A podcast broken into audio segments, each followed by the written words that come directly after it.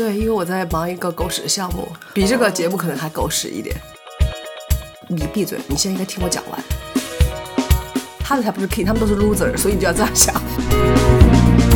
Hello Hello，大家好，欢迎收听秋季酒聊。我们这个节目很长一段时间没有更新了，是什么原因呢？因为有一个嘉宾一直约不到，他也是我高中以来都在联系的好朋友。那么这位嘉宾，还是首先自己来做个自我介绍吧。Hello，大家好。呃，自我介绍就免了吧，这么太俗套了，不是太适合这个节目。那我们应该怎么称呼你呢？在节目中，大家叫我苹果吧。苹果，请问你哪里跟苹果有关系了？苹果只是一个代号，对不对？可以，可以，没问题，没问题。我从做第二期节目到现在就开始邀请你了，邀请了有一个半月，不够久。那其实你上次跟我说的是你很忙呀。对，因为我在忙一个狗屎的项目，比这个节目可能还狗屎一点。哦，懂了，懂了，懂了。这期的主主题，相信听众朋友们也已经猜出来了，狗屎的节目。哦，错了，狗屎的项目。对，那么我们就来听一听我们的嘉宾苹果，他最近参加了一个非常高大上的呃项目，狗屎项目，和一堆狗屎的人在每天下午进行撕逼活动。Winners me。你们整个撕的过程跨了几个时区呢？一我我不知道，因为我的地理知识都很差，所以应该我只能介绍一下那些狗屎的嘉宾来自于欧洲和印度，还有当然唯一最不狗屎的就是我，来自于中国。呃，我们这个节目发扬了一项的地域歧视风格，那么今天呢，要把地域歧视扩大到全球化。I like the show。你通过做这个项目，对不同的国家人有形成新的偏见吗？阿三还是阿三，还是那个令人讨厌的阿三。呃，欧洲人，啊王八蛋。我觉得最聪明的就是中国人，而且是中国女性。那么你们主要是做一个什么样的项目呢？呃，我们主要是做一个前几年很流行的一个机器人项目，就是把一个机器人应用到一个你的工作环境中。机器人是实体的机器人吗？还是指一个程序软件？程序软件不是实体的。那么你在当中担任的是什么角色呢？我担任的其实是一个最不重要的角色，因为我也不是开发员，就是我其实是只是做一个人工流程的那个人，我是懂这个工作不用机器人的那个人。这个工作的目的就是要消灭你，对，可以这么理解吗？但是还是按照我刚刚说的，I'm the winner，我赢了。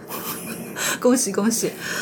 能讲一下子你们这个项目是怎么样协同的吗？主要工作是有三方，第一方就是那个该死的写 coding 的那些程序员，另外一方呢也是一个什么都不懂的人，好像他又懂一点点机器人的 coding，然后又好像懂一点点我们的流程，然后他是做一个 coordinator 协调员的一个角色。然后呢，我就是那个要他们要被消灭的，但他们现在又得求着我的那个人，因为我得告诉他们怎么去运转这个流程，天天得求着我。然后呢，做的事情就是消灭我，其实这是违反人性的，我感觉这就是我们的一个合作。然后呢，主要是我会跟那个程序员天天在吵架，因为我要他他按照我的这个流程来，但他又跟我说他的机器人做不了，然后我就跟他说你机器人就是个 rubbish，你就应该 fire 掉。中间那个 coordinator 那个什么都不懂的呢，就两边装和事佬安抚我们，大概每天的过程就是这样一个过程。coding 方、和事佬以及你其实是来自三个不同的主体，哦，对，但是有各自的利益。能讲一下你们撕的过程吗？比较刺激的地方。大家可能也不是很了解我的，其实我是一个很温柔的人。其实当时在参加这个项目之前，我觉得我是一个永远在会上是一个最 nice 的人，我也很害羞。大家知道中国女性都比较害羞，但是在这个项目中呢，这个狗屎的项目呢，终于把我逼成一个泼妇一样。因为我在会上会直接跟他说：“你闭嘴，你现在应该听我讲完。”就是这种严厉的语句。我觉得我本来这辈子都不会有机会说这句话，但是没想到我在这个会上，在这个项目上面过足了瘾。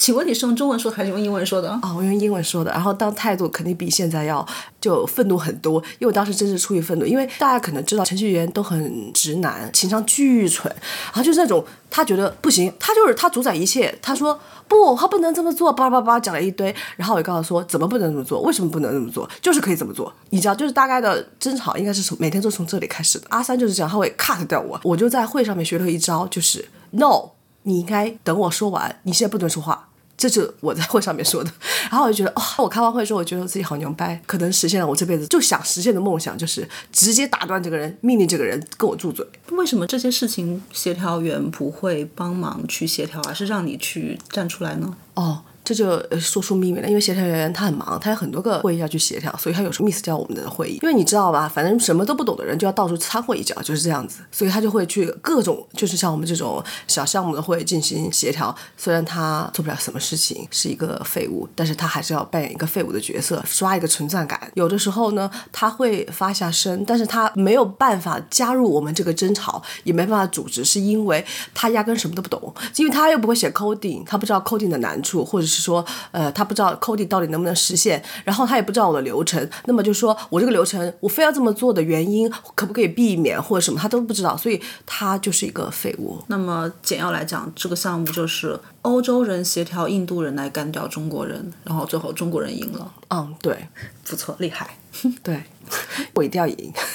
因为在这个会议中，我感受到了性别的一个歧视。他们对女性，然后可能又对亚洲女性，他们会觉得我们的声音是很微弱的，或者是我们就逆来顺受这种感觉，或者是因为我又是女性，我不懂 coding，所以他们就可以随便拒绝我提出的合理要求，就会说哦这个达不到，然后我就会问他们为什么这个达不到，我需要知道答案，然后他们就会用他们一贯的那种骗人的，大家都知道阿三都是骗人的，然后他就骗人的技小伎俩，那种粗略的技巧，然后就过来说哦因为什么什么，然后就开始绕你，然后这个时候我就会跟他说 OK，我就会重复他刚刚说的话，我有时候会做一些小笔记，就比如说他刚刚说了几个 key 的单词，然后我就会记下来，是他说完了我就会说 OK，那你刚刚说的就是什么什么什么什么，我的理解是这样对不对？他说对，就紧接着第二个问题就还是抛回我的论点，说那为什么你还是没有回答我之前的那个问题是什么什么什么什么？大家不要呃厌烦，一定要反复去绕，因为他反复绕，那么你就一定要反复去反击，就回到你那个问题。然后这个时候呢，会议的时间就这么过去了，非常愉快。你知道这个时候呢，就会逼协调员出来，然后协调员就就会说 OK，就是因为他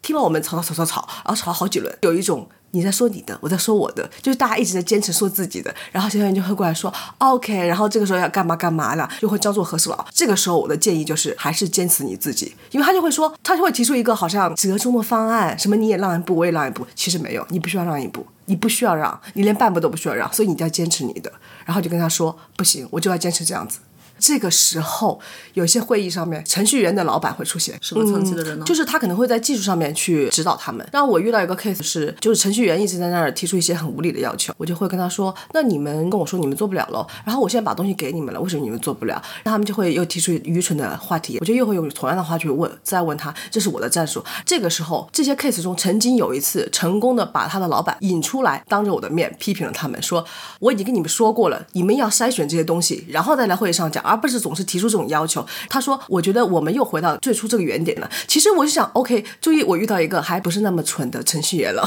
然后我也明白为什么他会作为老板了，因为其实他的下属跟我两个人对接的时候，我们就是在这个问题上同样的问题讨论了大概有三个会议这么长，就每次都在讨论这个话题，你知道吧？一模一样的话题，或者是说高度相似的。后来呢，他的老板就在第二次的时候就 Q 出来了，他就说啊，你又在这个。我当时在第二次的时候听到他说这个，我觉得哎，这个老板还还 make sense，还有点道理。我就说对对对，好。然后结果呢，他的下属呢就太笨了，居然还犯了同样的问题。在第三次，在第三次的时候，他的老板就说了很严厉，就当着我的面已经 控制不了了，就很严厉说他们，然后又说等会你们留下来，我要再单独跟你们讲。所以我就知道、哦、，OK，他们就没有第四次了。那其实你们跟开发公司的关系，其实理论上来讲，你们是甲方，开发公司是乙方。哦对这也是一个他们应该接受我们的要求，而不是去反驳你们的要求。对对，其实这个也是大家对自己角色的一个呃理解，要一定定位一定要准确。就是就是因为我之前也会偶尔会觉得说，哎，我是不是我能不能提出这个要求，或者是说我可不可以否决他的对我提出的这些问题？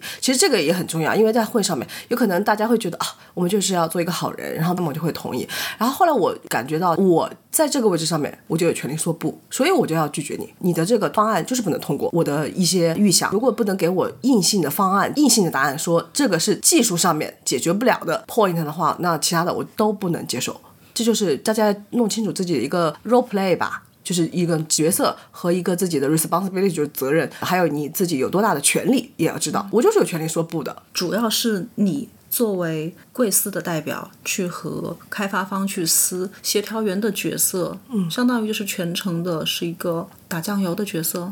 嗯，也有一点监工的角色吧，因为他需要大家在有效的时间内。因为如果我跟程序员，我们俩可以永远撕下去，这个项目的进度还是需要他来去掌控的。对，就是让不懂的人来掌握懂的人。其实也是你们公司并没有一个项目管理的办公室和项目管理团队，所以才把项目管理这个任务外包给了协调员这家公司。嗯，应该是我们公司出了一个方向，其中只有这家公司去 bid 了我们的 offer，然后他觉得他可以有能力去完成这个项目。嗯，那我现在就了解，其实很像那些大的咨询公司，像 BCG 啊那些公司，他们都会去向一些企业发起一些类似像帮你们做一些信息化的嗯升级流程管理优化吧这种。然后其实他们自己那些咨询公司有没有一个开发团队，他们又会把这个开发的任务交给印度的公司。开发的这些工具是那些软件公司，所以他一定要找软件公司去跟他合作。那其实整个过程下来，你内心的感受其实是激动的。没有，就是好像我怀孕生孩子，结果这个孩子难产两个月、两年，然后呢，现在终于快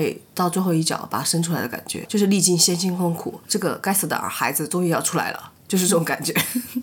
那出来以后你就惨了，就要被他吸干了。对，我希望我不会被他吸干，但是我感觉这是苦难的开始，因为我最后还要跟这些公司继续磨，因为我们以后要使用它的这个产品，所以我们可能会有更多的磨合，然后会发现一些 bug。但是当然的，他们的智商没有办法解决任何问题。关键要看那个合同签的怎么样，就比如说在多长的时间内服务继续去给你们去做 fix bug 这些。哦，就质保之类的这种。对，如果以后我们的听众当中还有人会接触到类似的工作，你有没有什么好的建议给大家？大家在开会之前多学一些怎么骂人的话，比如说呢，也不是什么骂人的话，就是要学会一些拒绝的单词，或者是一些强硬的话和一些扮演一些强硬的角色。怎么讲？就是 how to play a softer and hard，你要两边都会玩，就是因为有时候你会你要坚硬的拒绝他，然后 say no。你 say no 的时候一定要很坚决，就是让他听不出来你有任何的犹豫。这个 no 就是 no，但是同时你也要告诉他有一点余地，就是说不是百分之百 no。但是你一定要逼他给你一个比刚才更好的方案，然后我才能接受。就是我也可以 compromise，但是我的答案就是 no。也许我还会 compromise 你，如果你给我一个合情合理的预算，这样子。那你其实刚才还聊到了女性在职场当中受到的一些排挤，尤其是面对男性为主的这种技术团队的时候。对，除了你嗯态度强硬外，还有什么其他的方式？就是大家不要害怕，第一开始就不要害怕他们的气势，就是其实他们都没你懂得多。这是我一个女性的领老板告诉我的，因为女性好像一开始很容易不自信，就是啊，我我是知道最多的人吗？啊，我可能这个也不太正确吧，我可能知道的，但其实不是的，你就一定要自信，说你懂的就是最多的，只是这整间屋子最多的，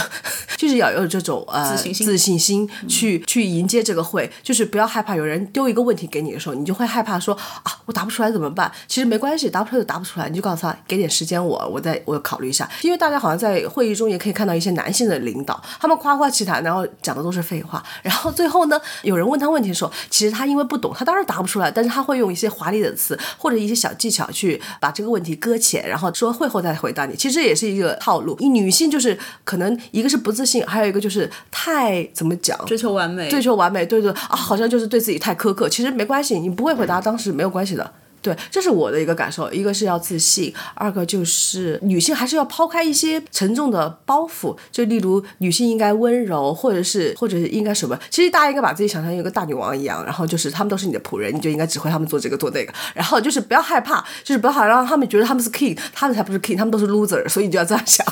感觉我们这期节目播出以后可能会火哎，然后火了之后第二天就被封了。为什么？因为你知道之前有一个节目就是讲了些大实话，然后节目就被封了。哦，因为这是一个男性为主的社会，大家要接受这个现实，大家大部分的意识是这样。其实女性内心也有一些被这些意识所影响的副作用，例如不够自信，例如觉得女性要温柔说话，这都是 bullshit。这个可能会被封，在封之前，希望大家更多的人听到。没关系，毕竟我这也是一个 bullshit 的节目，对于嘉宾而言，封了就封了，对不对？那其实你这种跨时区的会议很多，你会 OT 吗？因为这个项目哦，会的，会有 OT。我的 OT 在男性领导来讲，他觉得是应该正常的，所以我讨厌他。女性领导来讲，他觉得啊，这是非常不容易的事情，他觉得我应该可以得到一些额外的补休。他有一种感觉，就是说他很尊重。如果如果我现在觉得需要休息了，他会给我时间去休息，只要我提出来的话。但是男性领导就会觉得哦，这个很容易做啊，你就做啊。然后呢，就好像有一种 gaslighting me 的感觉，就是就你要做啊什么的，这就是你的营造。一种我应该承担这份责任的感觉。当时我也有一些同事 peer 就跟我讲说，如果你做不了，你就要告诉他。所以我觉得在这个中，OT 就是可能女性的领导会更体谅嗯女性。嗯，那你还蛮幸运的，对就是至少还有女老板是可以理解你的。做项目 OT 比较多，然后没有及时休息，你会怎么样调节自己的作息和就是吵完架之后的那种疲惫感？疲惫感哦，其实我觉得对于女性来讲，还有一个就是要及时放开自己的情绪，就是就是好像有时候大家吵架或者是或者有些不愉快，大家会放在心里想很久很久很久。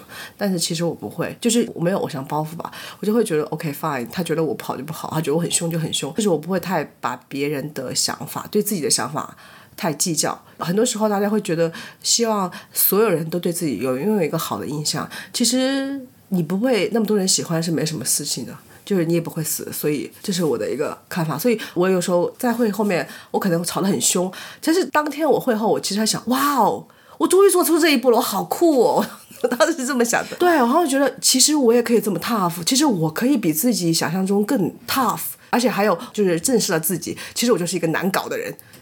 就是我就是一个事儿妈，Yes I am，就是这种想法，然后我就觉得 OK 好，因为你最需要是正视自己，然后我一直正视自己是一个事儿妈，我就这么难搞，所以呢，对啊，他们肯定会觉得我难搞，对不对？那没关系啊，因为我就是难搞的人啊，我就是事儿妈。OK 结束了，就是你吵完架之后，这个想法就他们会不会对我呃有不好的想法？没有，我就我承认他们的想法也是对的，然后我就然后就这个情绪就没有了。如果你累了，或者是你因为这个事情 OT 了以后，你不要再去沉溺在一种你是受害者，或是你觉得很负面的情绪当中，而是给自己一些正面的反馈。对，因为有些会，其实我表现的还是很糟糕的，可能并不是说我每次会都吵赢了，也不是我每次会都成功了，但是我会想想，嗯，其实就是接受自己没那么完美了。诶还有什么可以聊的？还有就是，我想跟大家分享的是，就是在跟对方进行沟通的时候，一定不要忘记你最初的那一点。就是很多时候我在跟一个人沟通，如果他觉得他是错的，你是对的，他第一个套路就是会用一些夸张或者是华丽的词语，或者是一些东西去分散你的注意力，不回答你的问题，也就是不想暴露他的错误。但是其实大家可以认真耐心一点，听他讲完，讲完之后重复他的话，但是记住，重复他的话完之后，一定要再把你最初的那个问题再提出来，直击他。因为很多时候大家就会用一些套路，我当时会觉得哦，这是非常傻的，你不要用这种东西去忽悠我这种感觉。但其实就是大家在辩论的时候或者在讨论的时候，一定要去重复你的问题，一定不要忘了，不要被他绕偏，然后一定要重复你的问题，重复几次之后，你可能会得到真正你的答案。我还不是特别的意外，就是你可以跨国吵架，还可以吵赢。最让我意外的是，你的 interpersonal communication 是做的非常好的，是一个平平无奇的社交小天才。啊，嗯，有吗？当然，那在这个项目中，你有私下的一些沟通吗？哦，私下也会有一些，因为我们这个项目跨了两年，所以大家肯定就是你知道，就是一个礼拜肯定要两两三天的会，呃，所以大家会有很多对应聊的。嗯，那你们会 gossip 些什么东西吗？可能会从扛位的开始吧，最近的，然后就各个国的扛位的，然后再聊一些自己的家乡啊，还有城市，就各个在行业开始聊起来。那你其实跟协调员的团队聊多，还是跟 IT 的团队私下聊得多呢？嗯，要看项目的进度，可能最开始的时候应该还是跟协调员聊得多，因为程序员正在就是项目开发，他他正在做，他就很忙。然后后期可能就有些会，我是我们已经没有协调员了，我们是针对一些小的问题进行小的细节进行一些商讨，所以那个时候就只会有我跟这个程序员，然后程序员就会在聊，然后我们也会平常会聊一些比较轻松的话题。就是慢慢的，你们之前很紧张的氛围，也在这些聊那些轻松的话题当中，其实也得到了一些修复。对，但是我不是很计较这些东西，嗯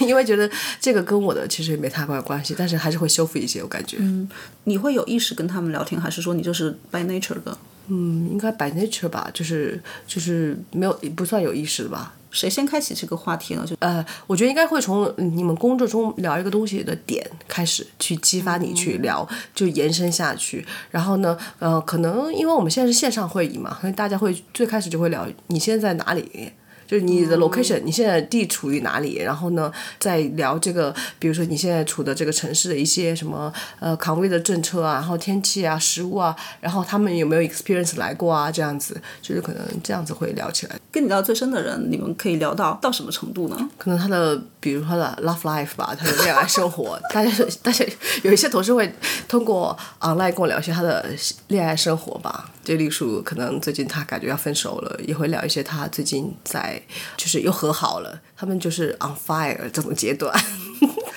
聊这些什么恋爱生活之类的，会影响你对这个人职业感呐、或者他的一些职业能力的一些判断吗？哦，不会啊，因为其实这个会更好帮助你去理解他当时在工作中的做的一些决定。比如他现在木的非常好，你就知道哦，很多东西可以聊顺。就是有时候我发现哦，原来这个人为什么最近没有发邮件给我们了？啊，过段时间又狂发邮件给我们哦，然后我就知道原来他没有发邮件给我们的时候他在恋爱，等他被甩了之后，他就狂发邮件揪我们的错的时候，就是哦，他又回 she's back，嗯，太有趣了。因为他突然的就好像一个。啊，bitch 一样过来又指点你这些问题的时候，你就会说啊，为什么他会这样？现在又这样哦，原来他被甩了啊，你就会有一些释怀。哦，原来你明白他为什么这么发神经了，你就大概明白了。哦，所以其实个人生活跟工作分得很开，很多人都做不到。我的经历是，分得越开的人就越能做 big boss。